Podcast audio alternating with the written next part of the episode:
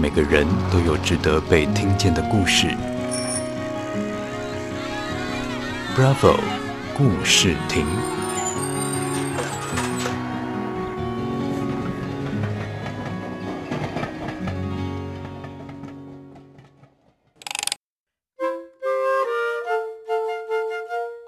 嗨，大家好，我是小森。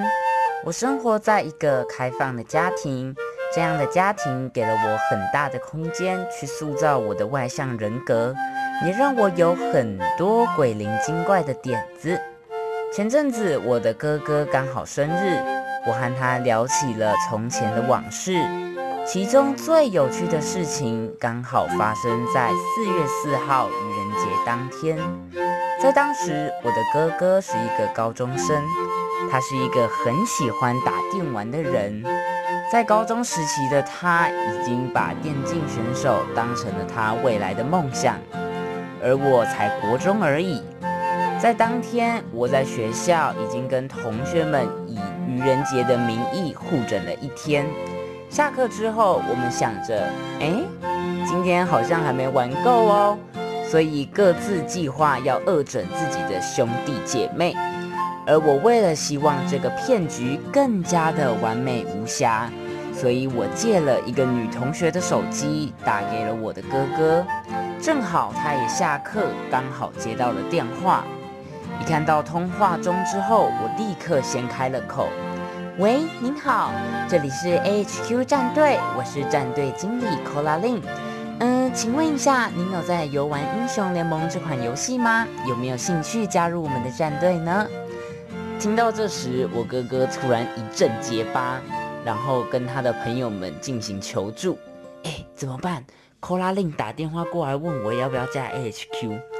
这时他的损友们有的说：“哎，假的啦，怎么可能打给你？”也有的说起来像是要替他挖坑一样，先跟他说好啊，再看接下来要怎么样。听完大家给他的建议之后，他预备着回复我。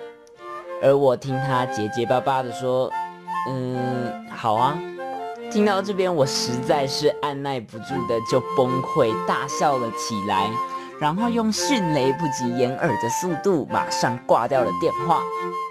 过不了三十秒之后，我自己的手机响了起来，看了一下来电显示，诶，是我哥诶。我先深吸了一口气，然后接起来用很正常的声音说。喂，干嘛？他冷冷地问了一句：“刚刚是不是你打给我？”我顿时憋不住心里的大笑，直接就承认了：“对啊，愚人节快乐，耶！”接着他还是不死心地问说：“所以没有 Colalin，也没有战队？”我很好奇，他竟然没有发现是我在带头作乱。接着我就带着疑惑地回他说：“呃，对啦，那是我的声音啦。”确定是我在诓骗他之后，他先是忍不住对我骂了好几个脏字，接着转头跟他的朋友气愤地表示：“刚刚是我那个白痴弟弟在这边乱啊。”接着才又拿起话筒，用低沉又令人屏息的声音说：“你回家看我怎么扁你。”结果回到家之后，我问他说：“怎么样？我变的音变得还不错吧？”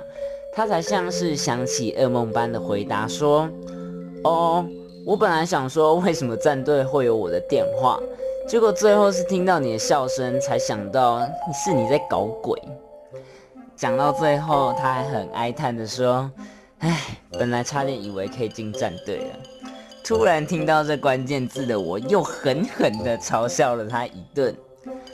过了这件事之后，我偶尔还是会在电话上恶作剧我哥哥，像是问说：“喂，您好，请问对汽车贷款有兴趣吗？”或是明明已经接起来他的电话，还是会说：“您好，您拨的号码是空号，请查明后再拨，谢谢。”好啦，这个故事是我和我哥感情越来越好的证明。除此之外，或许也在这件事情当中让他学到不要轻易的被电话给诈骗吧。